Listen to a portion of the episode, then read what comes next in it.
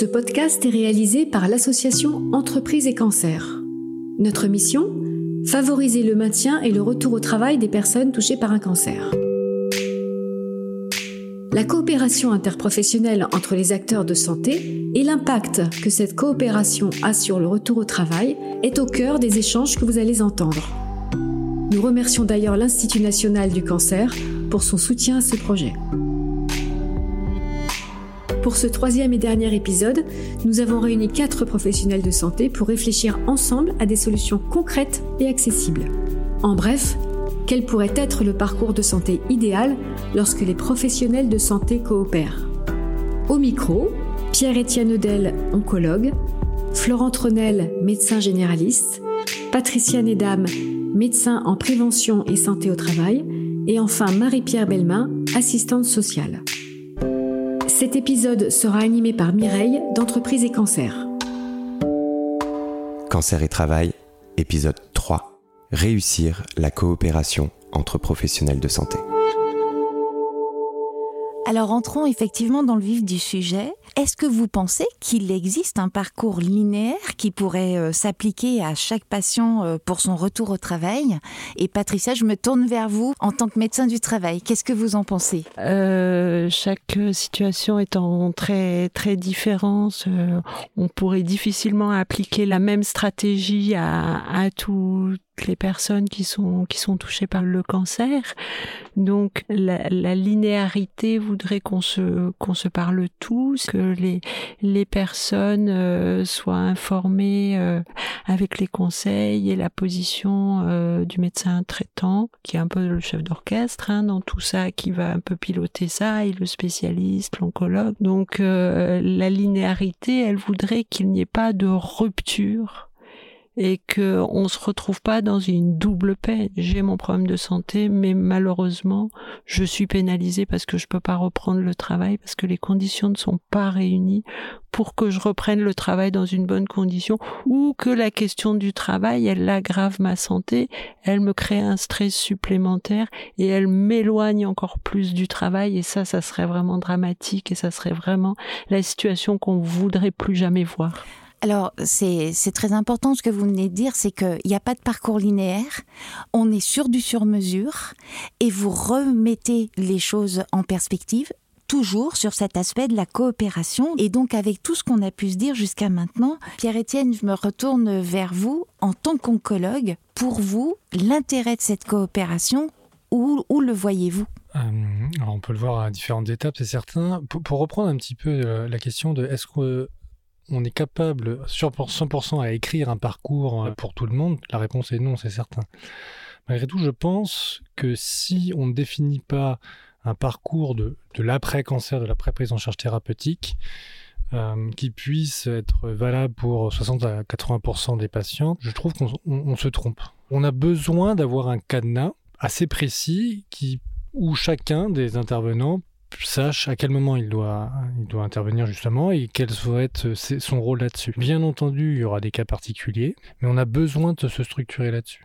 Et cette structuration, c'est un petit peu ce programme d'après-cancer où euh, on, aborde plein de sujets euh, autres que le retour à l'emploi, mais pour lequel on a un, item spécifique dedans. Florent, est-ce que vous souhaitez euh, rebondir par rapport à ça et nous dire pour vous quel est l'intérêt de cette coopération entre les professionnels de santé? Alors, euh, comme disait Patricia, il n'y a pas de parcours unique et de solution unique pour chaque salarié pour un retour à l'emploi. On est quand même capable de créer des parcours de santé. Euh, moi, à titre personnel, je fais partie d'une communauté professionnelle territoriale de santé. La sécurité sociale nous demande de créer des parcours de soins. Cette année, on a créé un parcours de soins en collaboration avec le Centre Léon Bérard, notamment, sur le cancer du sein. Donc, on a un peu euh, mis en exergue les différentes étapes, quels professionnels étaient concernés à quel moment, des numéros de contact rapides mettre en place des ateliers aussi, des cafés euh, rencontres entre les patientes.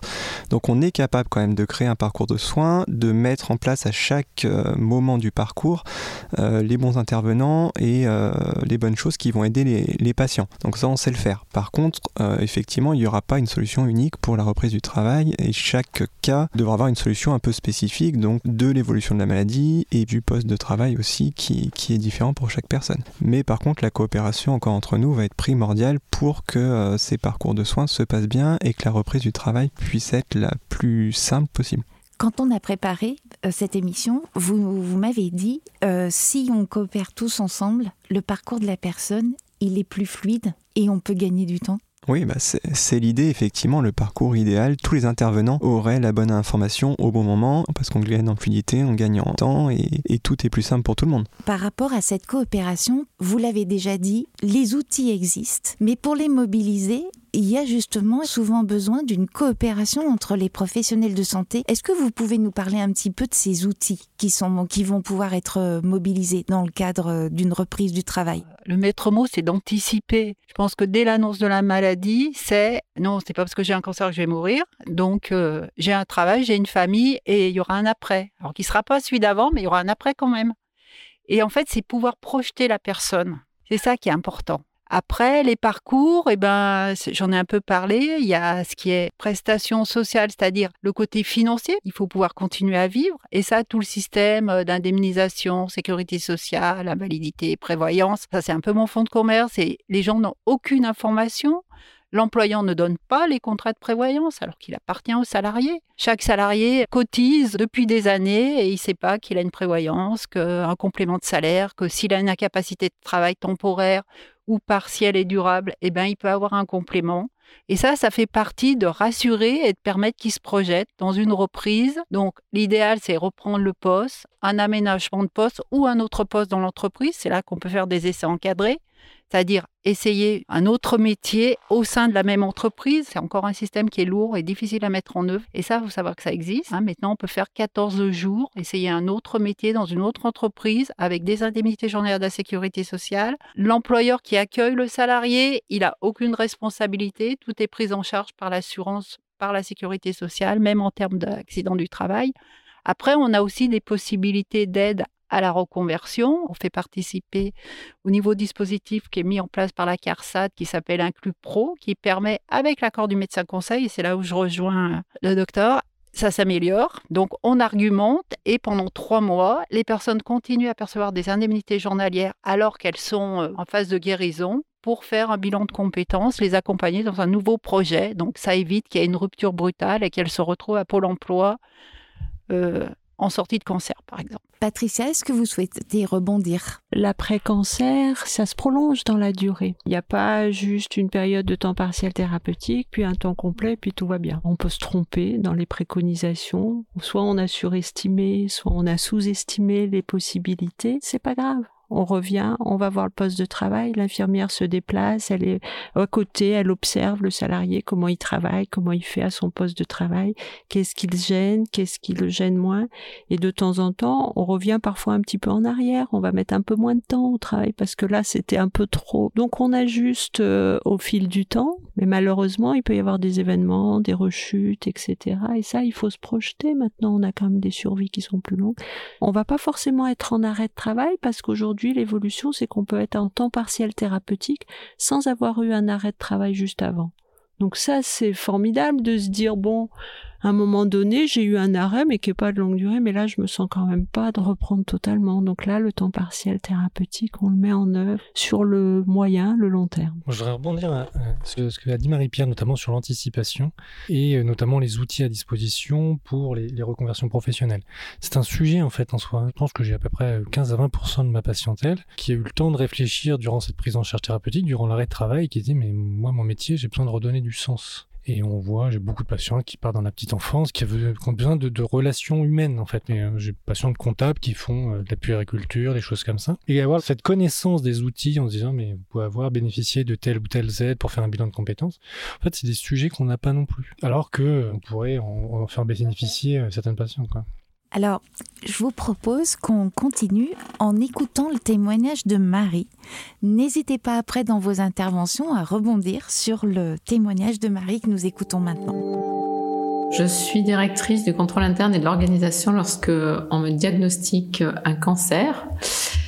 Euh, ce cancer euh, étant de nature plutôt rare, euh, le traitement a été de la chirurgie uniquement.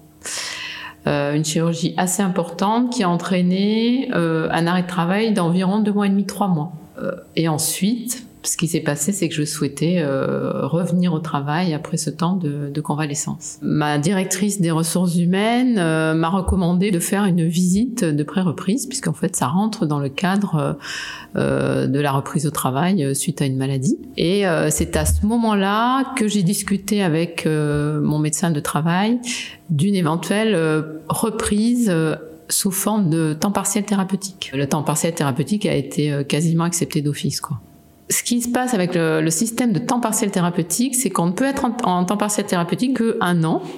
Et ensuite, euh, l'idée, c'est de retourner euh, à temps plein au travail. Euh, dans mon cas, ce n'était pas vraiment possible. J'étais encore assez fatiguée de mon opération et je ne pouvais pas retourner au travail à temps plein. Au bout d'un an, euh, j'ai été convoquée en fait par euh, le médecin conseil euh, de la sécurité sociale. C'est lui en fait qui m'a annoncé que mon temps partiel thérapeutique prenait fin, ce auquel je n'avais pas vraiment, peut-être que j'avais l'information, mais en tout cas je l'avais pas intégré. Et c'est lui aussi qui a évoqué l'alternative de l'invalidité, c'est-à-dire que soit je reprenais le temps le travail à temps plein, soit euh, je pouvais faire une demande d'invalidité. Mais c'est vrai que sur le moment, quand le médecin du travail m'a proposé l'invalidité, ça m'a un petit peu euh, choqué parce que invalide, ça veut dire en fait, je confondais invalidité avec incapacité. Pour moi, invalide, ça voulait dire incapacité de travailler euh, ou incapacité générale. Et c'est vrai que ça me représentait une image euh, que j'aimais pas de moi en fait. Et c'est après que j'ai compris, en discutant avec le médecin du travail, que c'était pas du tout euh, ça et que effectivement, ça pouvait au contraire euh, m'avantager dans le cas de ma situation euh, de santé. D'une part, ça pouvait être temporaire. D'autre part, ça permettait, ça me permettait quand même d'avoir une compensation financière par rapport à un temps partiel, lequel temps partiel pourrait être modulé en fonction de mon état de fatigue. Et c'est vrai que le comprenant mieux, j'ai vraiment senti que c'était une opportunité pour moi de, de, de demander l'invalidité. Et du coup, j'ai fait une demande auprès de la sécurité sociale euh, d'invalidité. Je pense que j'ai eu de la chance parce que euh, il y a eu une excellente coopération entre d'une part mon médecin traitant qui me connaissait depuis longtemps, qui connaissait ma situation, euh, le médecin conseil de la sécurité sociale qui euh, a été la première à me proposer en fait l'invalidité, donc il a fait germer la petite graine dans ma tête. Mais également, quand j'ai fait la demande d'invalidité, elle a consulté le médecin généraliste et ils se sont parlé entre eux et le médecin généraliste a appuyé ma demande euh, d'invalidité. À côté de ça, le médecin du travail a toujours été à mon écoute. Euh, c'est la personne qui m'a expliqué ce qu'était euh, l'invalidité et c'est vrai que c'est un peu grâce à elle aussi que, que j'ai pu comprendre cette terminologie et que j'ai pu faire ma demande d'invalidité. Donc c'est vrai que le médecin du travail, le médecin conseil, le médecin généraliste, j'ai trouvé que leur relation était fluide et qu'en fait c'est ce qui a permis que, que mon invalidité se mette en place finalement assez rapidement. Est-ce que vous souhaitez rebondir à chaud sur le, sur le témoignage de Marie? Oui, c'est la situation idéale. Elle est très emblématique de ce qu'on vit au quotidien. On passe notre temps en tant que médecin du travail à décrypter des, mots qui sont mal perçus, que ce soit le mot de handicap d'un côté, mais aussi le mot de invalidité qui est souvent connoté de manière très péjorative et on décrypte ça en expliquant que c'est un terme euh, propre à l'assurance maladie qui signifie je pérennise le temps partiel thérapeutique. Je leur dis la prolongation du temps partiel thérapeutique quand on peut pas passer à temps complet, l'assurance maladie vous indemnise sur vos pertes de capacité de travail en pensant que ça va se prolonger au-delà de un an, mais vous permet quand même que ce soit compatible avec une activité professionnelle. Pierre-Étienne Odel. Si on pourrait rebondir sur la terminologie, il y a aussi le mot convocation. En fait, euh, c'est une source de stress. Je suis convoqué par le caisse primaire d'assurance maladie et euh, j'arrive au jour des patients en consultation stressés par cette convocation. Je dis mais rassurez-vous, c'est tout à fait normal. C'est de la terminologie effectivement et que le, ce, témoignage, c'est vraiment euh, un témoignage de la vraie vie. Hein. C'est vraiment du quotidien et, ce, stress sur l'invalidité. Mais non, je, je, me je retrouve tout à fait mes patients dans ce temps. Florent? Par rapport au parcours, c'est le parcours idéal Oui et non, parce qu'il y a quand même un manque d'anticipation de la part du corps médical, j'ai l'impression, dans ce, dans ce qu'elle décrit. Euh, le temps partiel, finalement, c'est sa RH qui lui en a parlé quand elle souhaitait reprendre. Hum, l'invalidité, bah, elle se retrouve euh, à la fin de ses droits et c'est le médecin conseil, une fois qu'elle a plus de droits, qui commence à lui en parler. Et puis, euh, bah, on voit aussi dans son témoignage l'incompréhension des termes administratifs, ce qui est souvent mis en, rapport, qui est l'invalidité, donc qui est une notion plutôt sécu et très administrative, et l'inaptitude au poste, qui est plutôt du côté médecine du travail. Et ça, patients ne connaissent pas la différence et rassemblent un peu le tout en même temps. Voilà, c'est le parcours idéal dans le sens où elle a eu le droit à toutes ces prestations, que ça s'est mis en place et qu'elle a pu suivre, reprendre son travail et suivre le cours de son travail comme elle voulait. Mais il y a quand même un manque d'anticipation des choses et puis d'explication des termes euh, à la patiente. Marie-Pierre, vous souhaitez rebondir également? Alors, je suis pas médecin, je répète, mais chirurgie lourde, deux mois d'arrêt, elle reprend euh, comme si rien s'était passé en fait. Et puis, effectivement, elle tient pas sur la durée et elle en arrive à un jour convoqué invalidité, c'est très violent. Donc euh, c'est oui, c'est pas si idéal que ça quoi. Qu'est-ce qui aurait pu se passer? Bah déjà, l'invalidité effectivement, c'est violent. Moi, c'est mon quotidien. Courrière, je l'ai fait avec un jeune homme de 35 ans hein, en lui disant que oui, il fallait l'accepter cette invalidité, moi je leur compare souvent un gilet de sauvetage. Pour l'instant, ils sont dans un bateau, il y a beaucoup de vagues, ils vont pas très bien, donc il faut prendre cette invalidité. Mais l'invalidité, c'est un système souple, l'invalidité de catégorie 1. Et donc, quand ils iront mieux, ils pourront retravailler plus. En termes financiers, ça pourra être compensé, mais ça les protège et ça leur permet de plus avoir cette épée de dire on va m'arrêter mon temps thérapeutique, on va m'arrêter mon arrêt maladie. Alors, je voudrais revenir sur la coopération entre l'oncologue et le médecin traitant. Pierre-Étienne et Florent, c'est quoi l'intérêt de la coopération? Euh, bah, L'intérêt, il est, double. Nous, le fait d'avoir des, liens facilités avec l'oncologue, on peut adresser nos patients très rapidement pour une prise en charge si on découvre un cancer. On peut aussi avoir accès euh, à l'oncologue sur des effets secondaires des traitements et lui demander son avis sans forcément qu'il l'avoue en consultation, mais lui demander son avis sur comment on peut adapter les choses pour que la patiente ressente au mieux les choses. On peut aussi avoir, et ce qu'on a eu récemment avec Pierre Etienne notamment, euh, une formation sur les traitements et qu'est-ce qu'ils induisent au quotidien, et notamment sur le long terme pour une reprise du travail. Et puis au final, bah, c'est toujours le patient au centre des choses, comment adapter au mieux son traitement et sa reprise du travail, et qui vive au mieux euh, et sa maladie et sa reprise. Juste sur euh, reprendre le témoignage, ce témoignage est très important. Il disait, mais moi, je suis allé voir mon médecin traitant qui me connaît depuis longtemps et qui connaît tout l'entourage. Et ça, c'est un rôle qui est central, hein, c'est le rôle pivotal. Finalement, le cancérologue, il connaît très très bien la pathologie, il va connaître, il va suivre la patiente pendant quelques mois et quelques années. Il va avoir, son rôle va être de faire en sorte que cette connaissance, cette expertise sur une situation particulière puisse être partagée sur l'ensemble des correspondants euh, professionnels. Alors maintenant, je vous propose qu'on aborde la coopération entre l'oncologue et le médecin du travail. Est-ce que euh, est-ce que c'est une coopération qui existe et si elle n'existe pas, gagnerait-elle à exister? Euh, Elle elle existe parce que pour nous c'est un c'est un médecin de soins et on est on est toujours euh, très intéressé d'avoir l'avis. C'est vrai qu'on n'est pas les uns et les autres tous facilement joignables, mais moi souvent c'est c'est des courriers c'est des courriers que j'adresse aux oncologues et c'est vrai que c'est important pour moi de savoir la pathologie, s'il y a des des des traitements également qui peuvent amener des effets secondaires avec des contre-indications sur certaines activités et sur la temporalité des examens, enfin des traitements, s'il y a des, des chimiothérapies qui ont lieu euh, en hôpital de jour, un jour par semaine, comment adapter la semaine de travail? Pour moi, c'est des informations qui sont très précieuses ou des radiothérapies ou etc.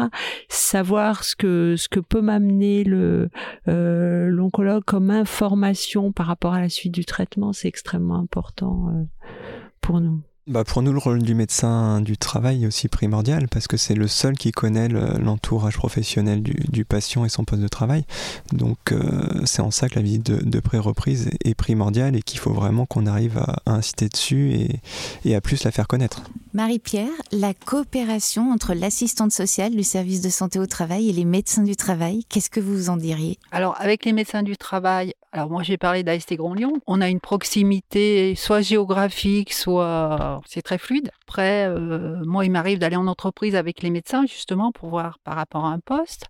J'ai aussi des contacts avec les médecins conseils à la demande des salariés que je reçois, hein, bien sûr en accord avec le médecin du travail, pour expliquer notamment, euh, par exemple, un temps partiel thérapeutique, pourquoi il faudrait essayer de prolonger. Euh, il y a quelquefois des médecins qui appellent pour comprendre euh, un dossier de RQTH, qu'est-ce que ça veut dire, qu'est-ce qu'ils doivent mettre. Donc moi je trouve que c'est assez fluide. Tout ça dans l'intérêt de la personne et toujours avec l'accord, moi je dis du salarié, du patient. Toujours y a sa demande jamais sans lui. On va revenir sur une coopération, la coopération du médecin traitant avec le médecin conseil. Qu'est-ce que vous en diriez, Florent? C'est peut-être la moins fluide de toutes actuellement, mais les médecins conseils commencent quand même de plus en plus à nous demander notre avis et à partager certaines informations avec nous. Et nous, de notre côté, c'est un peu plus compliqué de les joindre, mais ça commence aussi à pouvoir euh, faire. Donc ça nous arrive de leur demander aussi leur avis sur certaines choses, certains patients qu'on estimerait peut-être pouvoir reprendre. Pourquoi pas qu'ils les voient eux aussi pour une éventuelle reprise ou pour euh, une invalidité, justement une demande d'invalidité, euh, qu'ils puissent aussi les, recevoir en, en, consultation pour pouvoir voir ce qui est, ce qui est faisable et ce qu'ils peuvent mettre en place de leur côté. Comment vous collaborez avec le médecin conseil sur ces, sur ces situations-là? Sur les situations d'invalidité, alors euh, nous, on peut que donner un avis, proposer, suggérer, mais c'est quand même la décision du médecin conseil d'attribuer ou pas l'invalidité. Donc euh, moi, je ne me permettrai pas de donner. Je me dis, pour moi, du côté de ma place, je pense que cette personne ne pourra pas reprendre à temps complet compte tenu de ce que je connais des caractéristiques de son travail et de la charge de travail et que ça sera pas possible. Donc je fais des préconisations, des propositions, mais au final c'est même médecin conseil qui va attribuer ou pas la validité. Pour finir, nous proposons de retenir quelques points clés. Le premier, les professionnels de santé devraient mieux connaître le rôle des autres professionnels de santé et se familiariser avec les outils et dispositifs mobilisables dans le cadre de la reprise du travail après un cancer. Le deuxième point concerne une meilleure connaissance des effets indésirables des traitements par les médecins généralistes et les médecins de santé au travail. Les oncologues peuvent les aider à cela.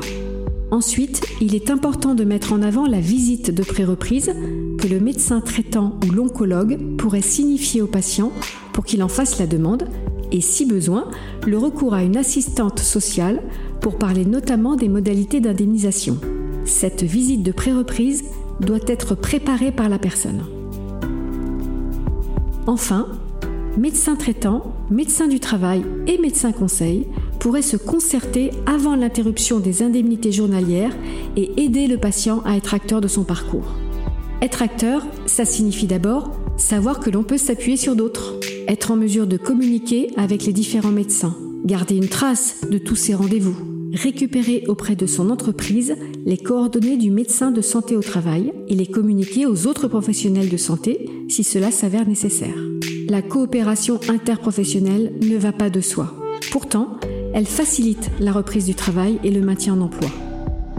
Les bonnes volontés sont là, à chacun d'aller vers l'autre, de tisser les liens qui rendent la médecine plus efficace et améliorent la qualité de vie et la vie professionnelle des personnes touchées par un cancer. C'est ainsi que se termine notre série sur l'intérêt de la coopération entre professionnels de santé dans le cadre du retour au travail des personnes touchées par un cancer. Un grand merci à celles et ceux qui se sont impliqués à nos côtés. Nous espérons que le contenu de ces trois épisodes permettra d'améliorer la coopération interprofessionnelle médicale pour faciliter le retour au travail après un cancer. N'hésitez pas à le partager autour de vous. À bientôt sur www.entreprise-cancer.fr pour découvrir notre association et notre actualité.